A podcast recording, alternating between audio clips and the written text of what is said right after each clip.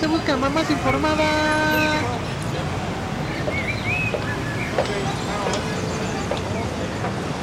Pau, ¿eres tú? Hola, Chis, ¿cómo estás? Hace mucho que no te veo. Ay, muy bien, ¿y tú? ¿Qué Adivina qué. Soy mamá. Ay, yo también. ¿Cómo te va? Bien, pero está muy cansado. ¿Quieres platicar? Sí, ¿vamos por un café? Va, Vamos. escúchenos.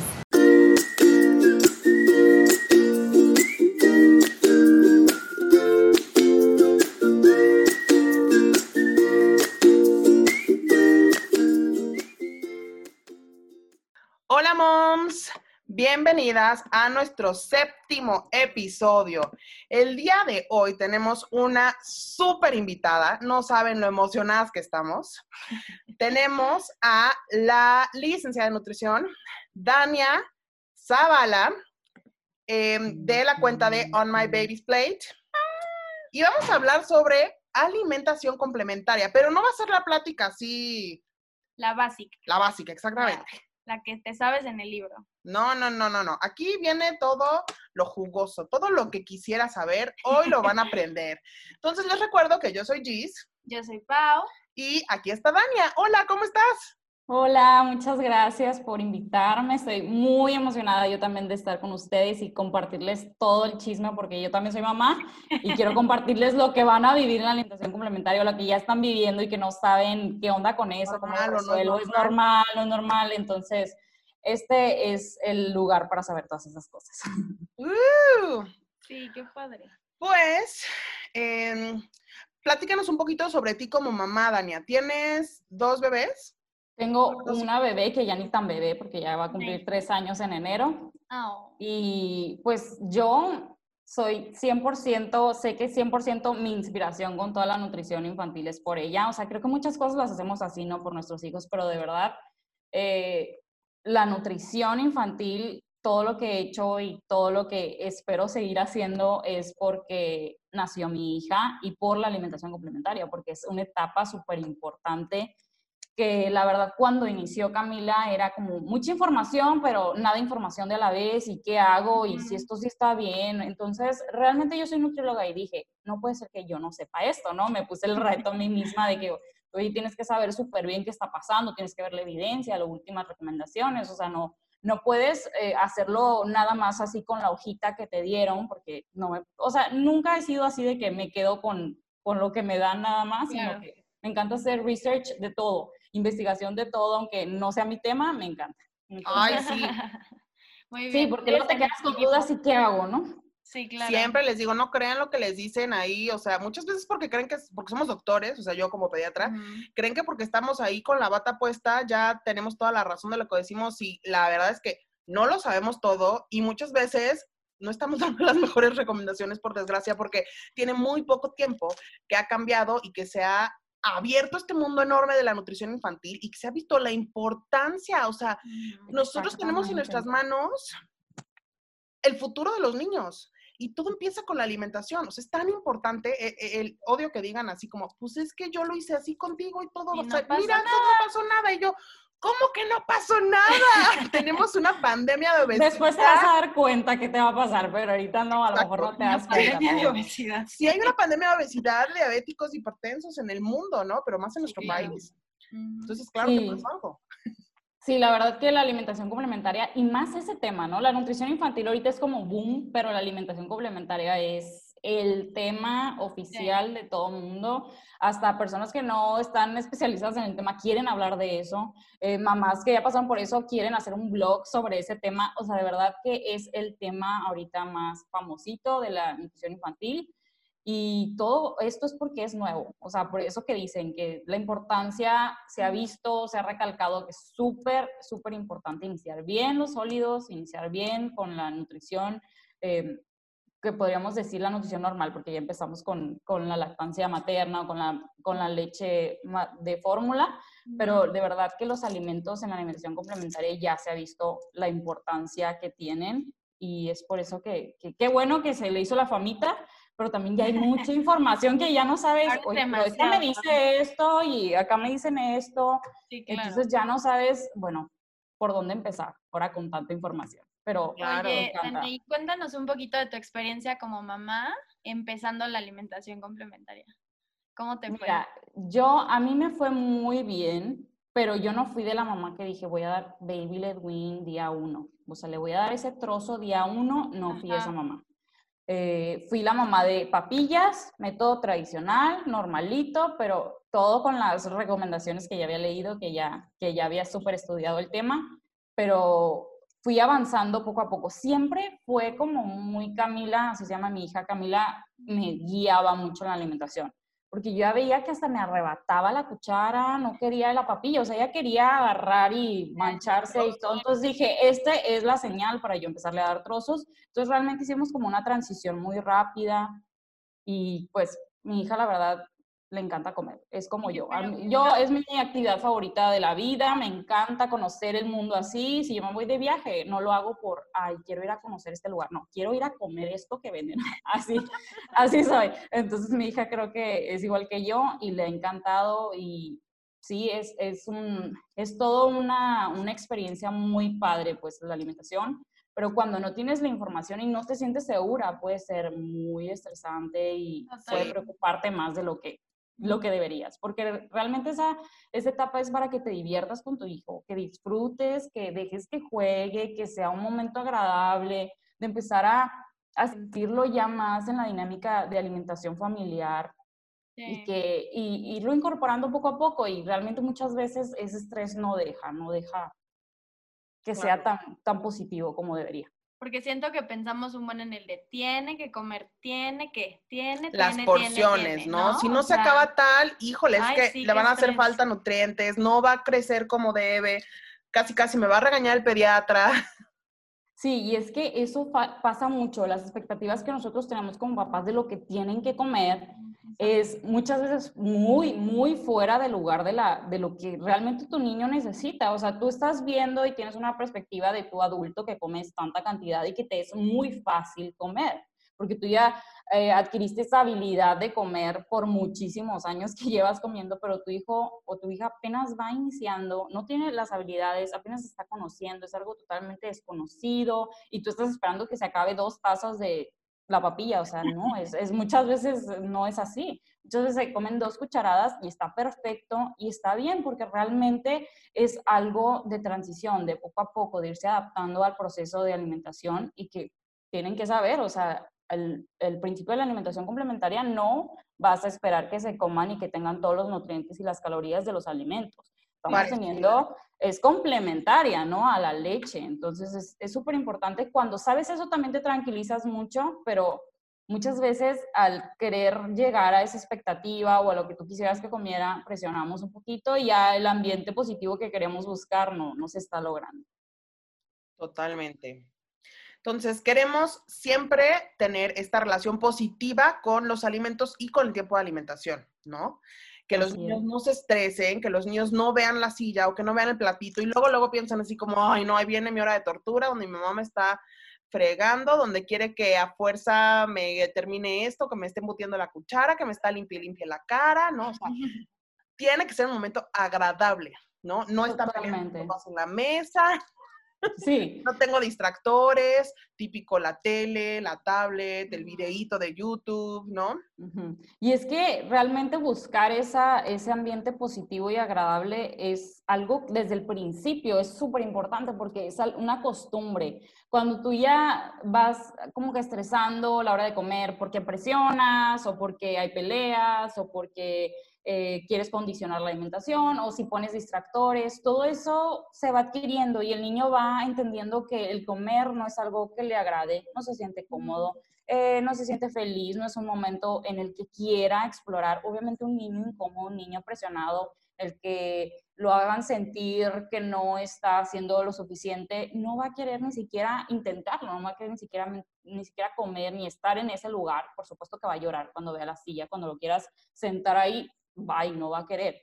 Imagínense si eso pasa en la etapa de alimentación complementaria, cuando ya se vuelven más independientes a partir del año, va a ser un problemón, porque ya no va a haber forma de que tú puedas tener el control, porque es pequeñito y lo puedes acomodar y si llora, pues que ahí se quede, pero realmente cuando ya son más independientes vas a empezar con una pelea más grande, un problema que se hizo una bola gigante Y ya vas a tener algo real que vas a tener que atender. Entonces, desde el principio, día uno de alimentación complementaria, lo ideal es que sea una alimentación perceptiva, que el niño coma lo que tenga que comer según sus necesidades. Nadie más en este mundo sabe lo que necesita más que tu hijo y eso lo tienes que saber desde el día uno. Es su apetito, es su saciedad y cuando tú sabes eso y se lo dejas y le dejas esa responsabilidad, también tu estrés Baja. se disminuye, porque sabes que eso no te toca, no te toca meterte en meterle la cuchara o que se acabe todo lo que le preparé, porque eso también muchas Es veces, como si, o sea, si tú como adulto llega alguien y te está ahí,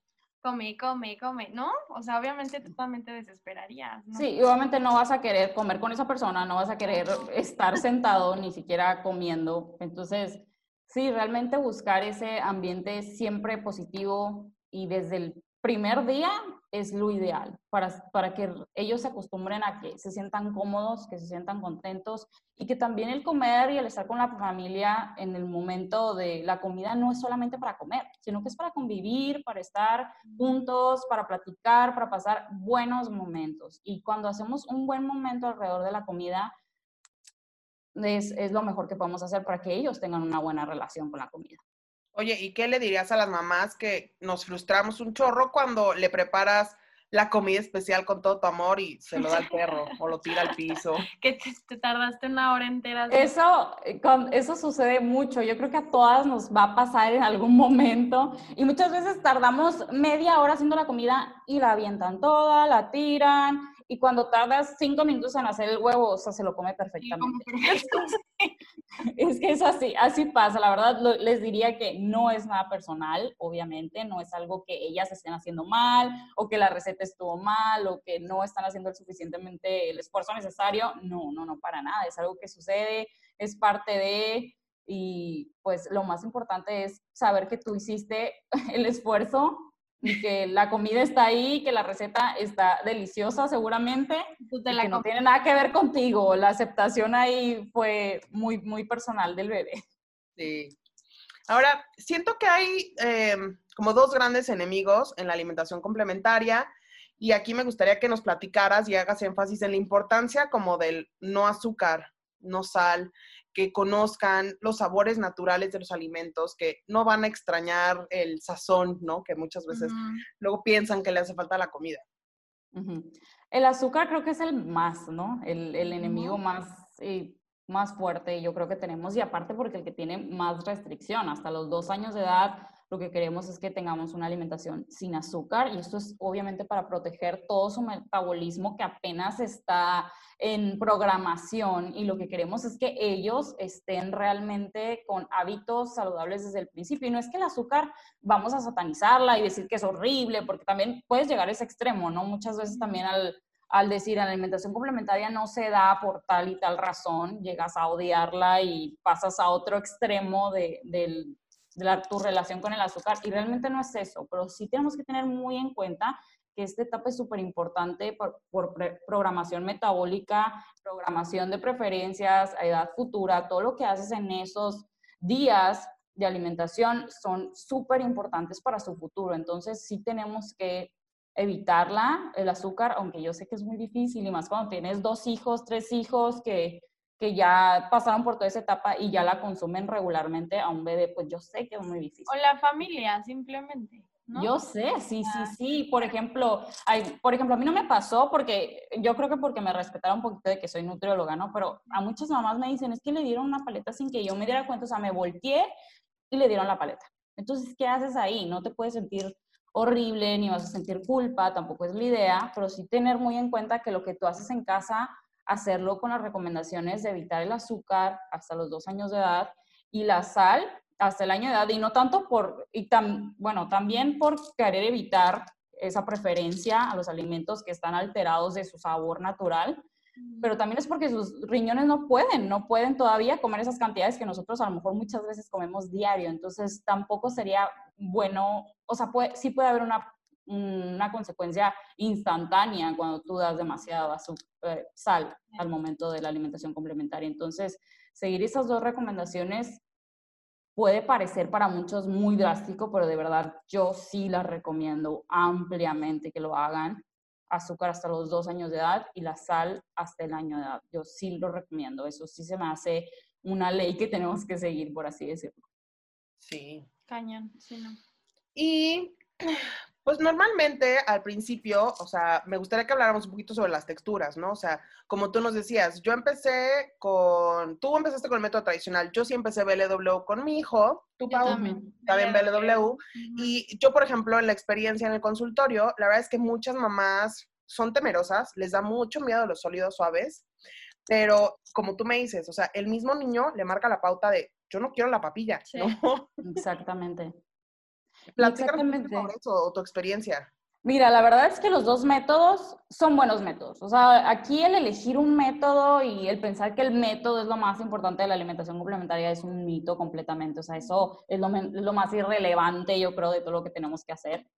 Pero los niños están preparados para un sólido desde los seis meses de edad. O sea, por supuesto que están preparados. Y eso también a ti te puede favorecer en muchísimas cosas. No tienes que hacer todo el proceso de hacer la papilla y de buscar la consistencia correcta cuando tú ya estás preparándolo el trozo y haciendo como que todo en un paso es mucho más sencillo. Tienen muchos pros y contras los dos, pero aquí lo importante es que al final de cuentas el niño va a estar comiendo trozos, como nosotros, como cualquier otra persona. Entonces, sí buscar, si haces el método tradicional, hacer la transición. Lo peor que puedes hacer si haces el método tradicional es quedarte en papillas, quedarte en papillas por más de los nueve meses. O sea, yo no te recomendaría quedarte más de los nueve meses porque llegas al año de edad y todavía estamos comiendo mucho puré, mucho machacado. Muy difícil va a ser la transición a otras texturas porque ya estamos súper acostumbrados a eso y eso solamente va a traerte rechazo de otros alimentos. Tú ya no le vas a poder presentar los alimentos como tú los comes.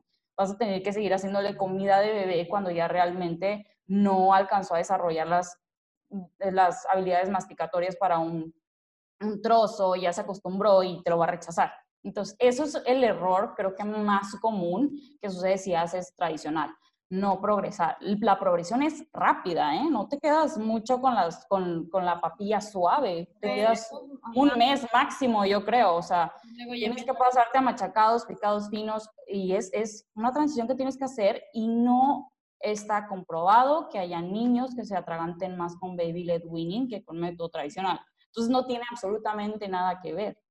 Sí, ese mucho el miedo y a mí también me pasa con las asesorías que no le quieren dar ese trozo, pero tienes que dar el paso porque si no das el paso, tu hijo no va a desarrollar la habilidad para comerlo. Y también sucede es que se me va a ahogar. Hay arcadas que son eh, signos de Normales. protección normales completamente. Es como cuando el niño va caminando o está empezando a caminar y se tropieza. Por supuesto que se va a tropezar, no va a amanecer un día y va a caminar perfectamente bien y va a dar los pasos firmes. Es una buena, sí.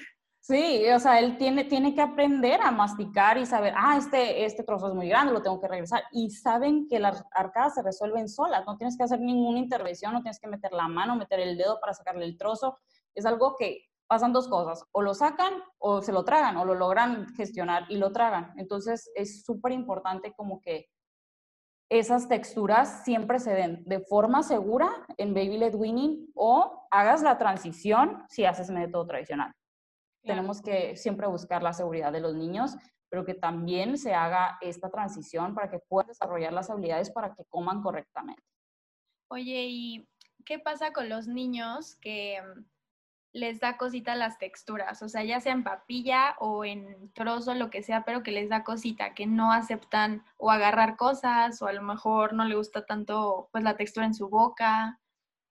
Mire, eso puede ser por dos cosas. Al principio puede ser súper normal porque es algo completamente desconocido, entonces el tocar algo así, estar interactuando con eso, agarrar el trozo, no saben cómo hacerlo y hacen estas caras, ¿no? De cara de disgusto, pero es completamente normal, es parte de aprender y de conocer el alimento, por eso lo empiezan a tirar, empiezan a descubrir el alimento y empiezan a sentir esa confianza para poder comerlo. Y claro, tienes que tú ser el ejemplo de cómo lo tienes que comer. Si nada más estás parada y viendo a tu niño cómo come, muchas Claro. veces no es algo que, ay, ya lo saben hacer. Muchos niños sí, ¿eh? Muchos niños agarran el trozo, se lo meten a la boca porque ya tienen esa afinidad de hacerlo. Ajá. Pero si tú estás ahí y haces el ejemplo, es mucho más sencillo. Otra cosa puede ser que haya un tema de sensibilidad, que los niños no quieran tocar la textura y ahí mucho te das cuenta en la alimentación complementaria si hay un proceso de ese tipo y se, se tendría que tratar. especialmente para saber cómo podemos ayudarlo y claro que toda esta exposición a los alimentos en diferentes texturas y consistencias va a ayudar mucho a que, a que puedan aceptarlas. Entonces, siempre tenemos que ofrecerlos aunque no los, no los quieran o veamos que las rechacen. No, y aparte, o sea, antes de que acepten un alimento tiene que pasar miles de veces, ¿no? Sí, porque también muchas veces vamos a ver eso, cómo es muy fácil para el bebé comer plátano, pero a lo mejor otro alimento como las fresas no le encanta. Y tú puedes decir, no le encanta porque no se lo mete a la boca o nada más lo aplasta. Todo eso de aplastar y de ver, de interactuar con el alimento, aunque no sea comer, ya es un súper logro, ya es una forma de irlo aceptando poco a poco. Ajá. El, realmente comer toma muchísimos pasos, entonces el esperar que el niño todos los alimentos se los lleve a la boca sin ningún problema puede pasar en un niño de mil, pero la mayoría de los niños sí tiene preferencias desde chiquitos y no tanto por, por, por, por, aceptarlo tanto con la textura, sino que van a ir aprendiendo poco a poco a aceptar nuevos alimentos y no debemos de dejar de ofrecer esos alimentos que no quieren o que dejan en el plato, porque si dejas de ofrecer, se pierde la oportunidad de aprender a comerlo, no existe, no lo ve en su plato, no es parte de su alimentación. Entonces, si no empezamos eh, ofreciéndolo para que lo vea, no hay forma jamás de que se lo lleve a la boca. Entonces, eso es algo también súper importante, no, no dejar de ofrecer. Bueno, y corrígeme, algo que yo siempre le digo a las mamás para motivarlas cuando algo así está sucediendo es, el último sentido que exploran los niños es el gusto. Entonces, una vez que ya lo vio, lo olió, lo tocó, lo aventó, lo todo, el último sentido que va a explorar va a ser meterlo a la boca y saborearlo y deglutirlo. Exactamente, es, es una escalerita. Primero, lo está aceptando en su mismo ambiente. O sea, si lo ve por allá, lo acepta, porque hay niños que ven alimentos y gritan, no quieren estar cerca de ese alimento.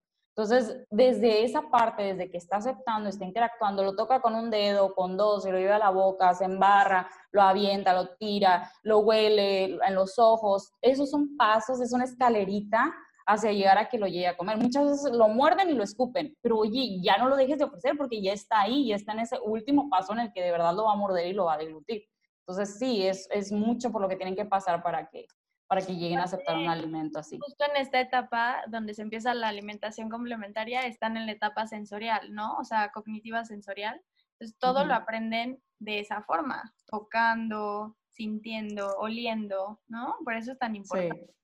Sí, muchas mamás se estresan mucho por el desorden que se hace y más haciendo baby led winning es eh, una cosa que va de cajón siempre y tienes que dejar que suceda. Muchas veces es dejar que suceda ese descontrol, el mancharte, que te manche la pared, que te mancha el perro, que te aviente todo, eso es súper valioso, súper valioso para ellos. Es cero cero desastres. O sea, yo por más que la dejé y toca y haz de esas, ya sabes, ella no le gusta. O sea, todo es así, como poquito se ensucia y, luego luego se ensucia y me hace así como que quítamelo, ni siquiera de, seis meses, ¿sabes? Entonces no sé por qué, o sea, es como de su personalidad o qué. Sí, sí, completamente. O sea, hay niñas que la mayoría avienta todo, los otros son más. Por ejemplo, mi hija también se embarraba toda, pero no era de que tiraba tantas cosas al piso. Ajá, o sea, hay de todo. Qué cañón. Hasta las perras, como dices, acaban todas embarradas de comida. sí. Todavía, eh, mi hija tiene casi tres años y todavía le avienta las cosas al perro, entonces. y algo que yo aprendí cañón en tu, en tu cuenta es incluirlos en la, en la preparación de alimentos. Y eso, eso me encanta, me encanta eso. Eso es algo que yo creo que debe de estar desde siempre, o sea, bebitos, que te vean, que te vean haciendo la comida, que te vean cómo preparas. Todo eso lo sensibiliza muchísimo para ver cómo se hace su plato, porque si no tienen ni idea y tú nada más le ofreces el plato así que tal cual, aquí tu comida, no saben qué pasa, todo lo que es ir al supermercado, comprarlo, cortarlo, cocinarlo, condimentarlo, todo eso es, es todo un proceso que mm, si no intentas involucrar, no van a reconocer el valor y al momento de, de ver el plato va a ser como que no quiero. Entonces, desde súper chiquitos y yo mi hija así la, siempre la traje conmigo cocinando. Aparte, como les digo, me encanta cocinar todo lo que tenga que ver con comida, yo soy fan.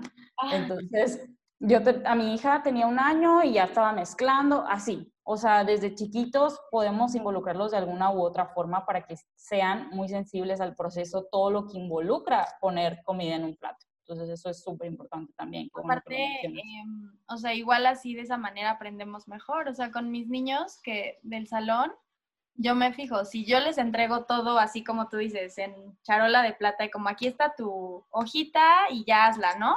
Pues como que pasa desapercibidos, es una hoja más y ya.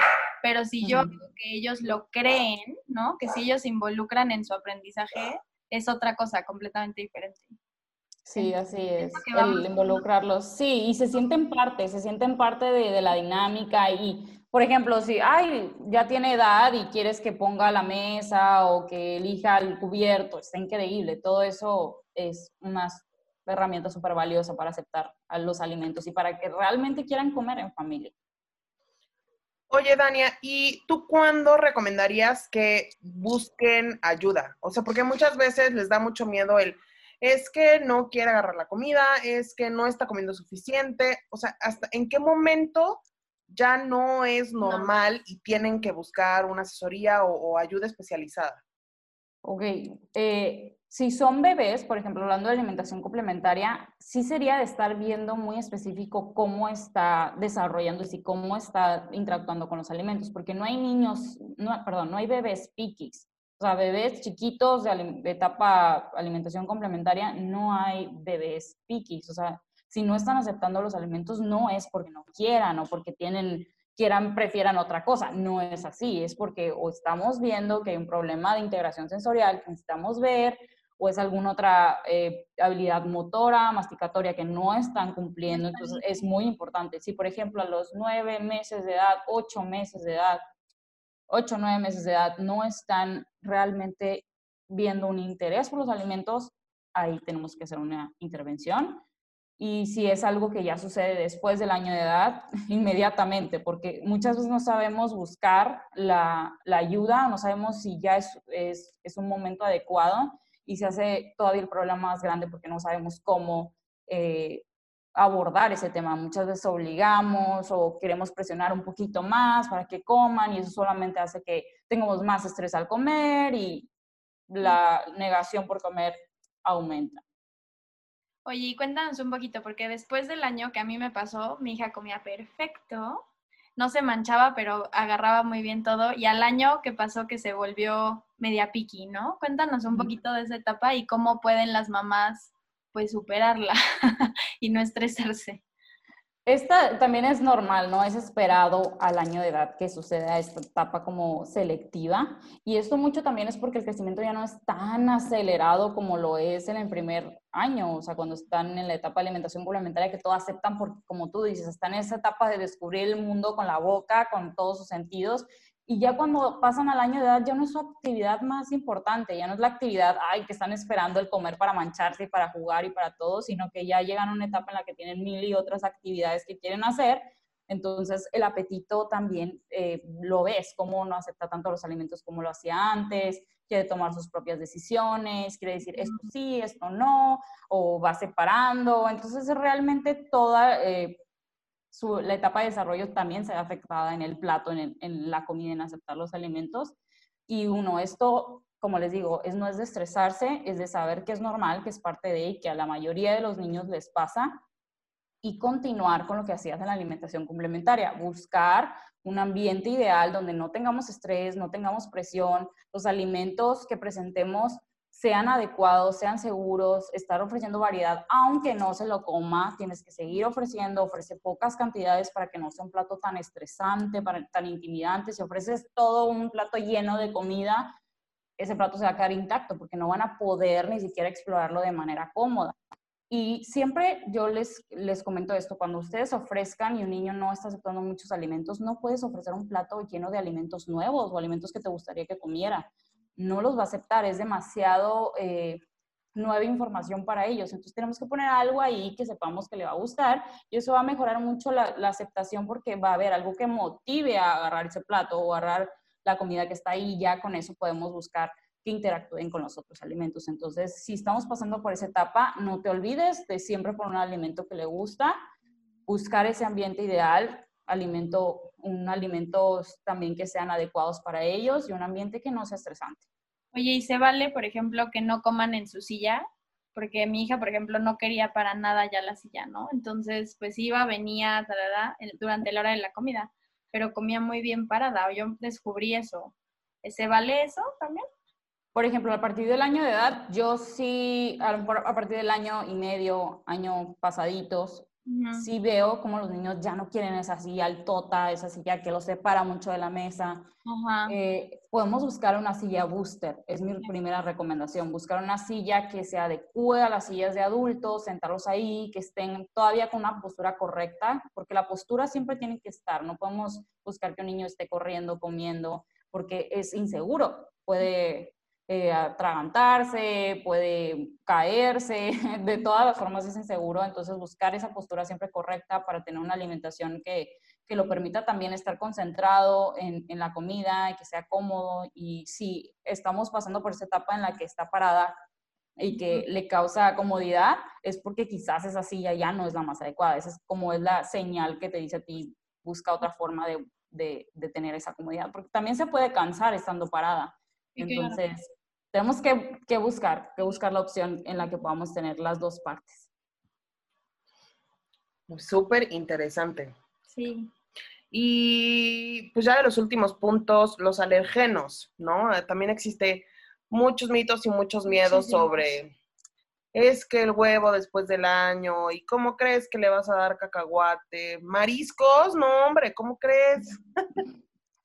Sí, eso es, es tema súper frecuente y la verdad es que me encanta en la etapa que está ahorita la alimentación complementaria y lo que sabemos de alimentación complementaria porque hay mucha libertad. O sea, el niño puede comer de todo, o sea, puede comer de todo menos azúcar y sal y ciertos alimentos, pero de verdad que tenemos mucha variedad, o sea, podemos darle cualquier cosa, eh, cualquier alimento que tú tengas y que tengas frecuente en tu casa, es algo que, que podemos hacer. Por ejemplo, también hay mucho mito del huevo, como decían, del camarón, del pescado, cosas que puedes dar desde el principio de la alimentación complementaria. Y el retrasar la introducción no es algo que proteja para nada de alergias alimentarias, entonces es totalmente, incluso es, es al contrario, no protege, porque si tú tienes un hijo que potencialmente puede tener una alergia alimentaria y la retrasas y la retrasas, vas a tener un efecto mayor de la alergia que si le hubieras dado una introducción temprana a los seis meses de edad.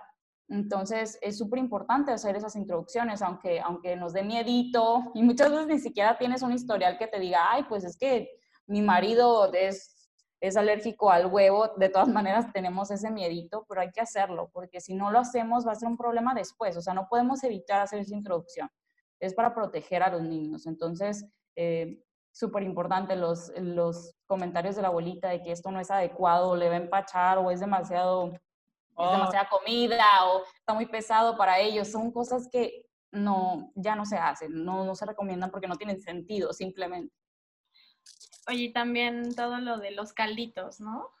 Sí, no, A mí sí me tocó lo de los calditos mucho. les quieren dar puro caldo, pero el caldo no nutre. Exactamente, no, no es lo más importante. Incluso cuando yo no recomiendo dar nada caldoso el primer año, o sea, cuando cumplen el año de edad, ya le puedes dar algo, pero o sea, siempre que esté muy seco la sopa, por ejemplo, para que no se llenen. Tiene una capacidad gástrica chiquitita y no la vas a llenar con puro caldito, o sea, no, no, no, va a poder- no va a comer nada, luego va a tener hambre otra vez, va a tener que cocinar otra vez porque no se llenó. Entonces es, es, es un mito, ¿no? Es un mito de que los nutrientes están ahí. Exactamente. Ay, pues qué padrísima plática, qué enriquecedor. Siento que es información muy diferente a la de introduces todos los grupos de alimentos, este, cómo los vas introduciendo, como dices, ahora en día hay muchísima libertad. Este, y es muy importante que nosotros como papás nos hagamos conscientes. Nosotros somos los responsables de la alimentación de los bebés y somos los responsables de esa programación metabólica, somos los responsables de cómo va a comer en un futuro esa personita, ¿no? La calidad de los alimentos lo es todo.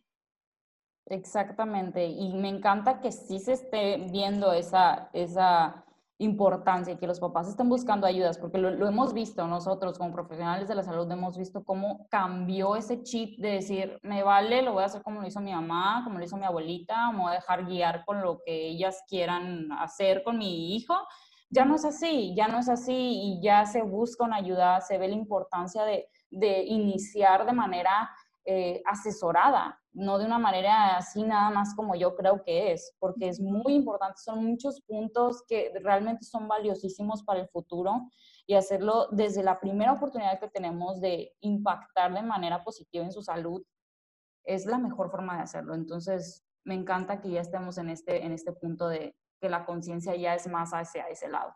Y aparte también es esta parte de la relación con la comida, ¿no? O sea, ¿qué les estamos enseñando a, a ellos de cómo relacionarse con la comida, si va a ser algo bueno o malo por, por el resto de su vida. Sí, porque la relación con la comida se establece en la infancia. O sea, lo que tú haces ahorita como adulto es porque así lo hacías antes. Si te hacías sentir culpable porque te comes una galleta, te sientes culpable el día de hoy, el día de hoy. O si no comes nunca verduras es porque jamás se te puso una exposición a verduras y hasta el día de hoy te, es muy difícil comer una verdura. Entonces, todo de verdad en la alimentación eh, son habilidades adquiridas, son, son gustos, preferencias adquiridas y si nosotros cambiamos el chip y decimos, esta es la oportunidad que a lo mejor yo tengo una mala relación con la comida y no quiero que mi hija la tenga, mi hijo lo tenga, tengo que hacer algo hoy para él, para ella y que realmente ese futuro cambie y que podamos comer y disfrutar, disfrutar comer y, y que los niños también su salud se vea beneficiada por lo que comemos. Ay, me encanta. Qué, qué padres palabras. Tienes toda, o sea, todo, toda tu boca está llena de razón. Oye, y rapidísimo, como eres una invitada muy especial, me gustaría hacerte una pregunta de cierre. ¿Tú cómo crees que nosotras como profesionales de la salud y como mamás tratando de informar y apoyar mamás, en un futuro, ¿cómo crees que impactemos o sea, al, al, mundo? O sea, ¿cómo crees que vamos a impactar a la hora de iniciar y darle tanta importancia a la alimentación ahorita en niños? En un futuro, ¿qué es lo que tú crees que logremos? ¿Cómo crees que cambien las cosas? Yo creo que va a ser súper importante ese cambio, quizás no lo veamos como algo tan tangible como esperamos, pero de verdad lo vamos a ver en la salud de nuestros hijos. Y esa salud la van a pasar a sus hijos y a nuestros nietos y, va a ser una cadena realmente de buenos hábitos, de buena relación con la comida. Y eso es algo que vamos a dejar. Quizás no lo veamos, eso es lo más importante. Quizás no veamos qué bien hicimos al, al asesorarnos, al buscar ayuda y que nos guiaran en iniciar bien la alimentación complementaria y en dejar los mitos atrás Quizás no lo veamos, pero eso es algo de ley que vamos a dejar. Es como cuando tú tienes traumas de la, de la infancia y buscas ayuda psicológica, eso es para que no se lo pases a tus hijos y que tus hijos a sus hijos. Entonces es algo que es una cadena que a futuro, por supuesto que vamos a tener mucho valor y vamos a ver todos los beneficios en la salud de nuestros niños y más que en México tenemos que hacer algo ya, ¿no? Oh, sí. Totalmente. Pues fue un verdadero placer tenerte aquí hoy con nosotros. Muchas gracias. Eh, dinos rápido, eh, ¿qué servicios ofreces? ¿Dónde te pueden encontrar? Eh, doy servicios de asesoría de alimentación complementaria. En toda la etapa de alimentación complementaria hago como un programa de seis meses de seguimiento y también te ayudo con tu niño que no quiere aceptar nuevos alimentos, que es picky, que no quiere comer distintos, diferentes variedades de alimentos. Te ayudo muchísimo con eso también y me pueden encontrar en Instagram principalmente, que ahí me la vivo, en On My Baby's Plate, que es mi cuenta. Ahí me pueden buscar y mandar mensajito cuando quieran.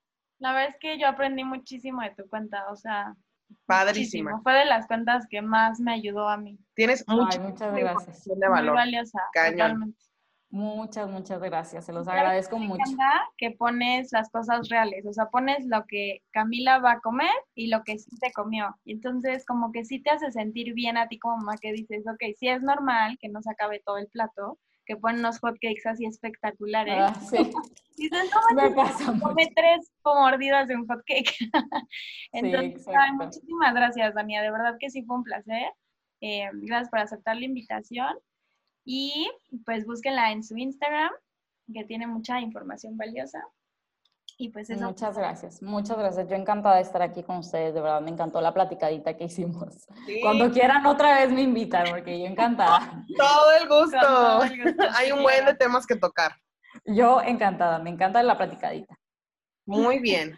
Pues esto fue todo por hoy. Nos vemos, nos escuchamos la próxima semana. Semana. Esto fue Mom World. Muchísimas gracias por escucharnos. Si te gustó nuestro contenido y quieres ser una mom informada, suscríbete, dale like, déjanos un comentario y búscanos en nuestras redes sociales. Esto fue Mom World, el podcast.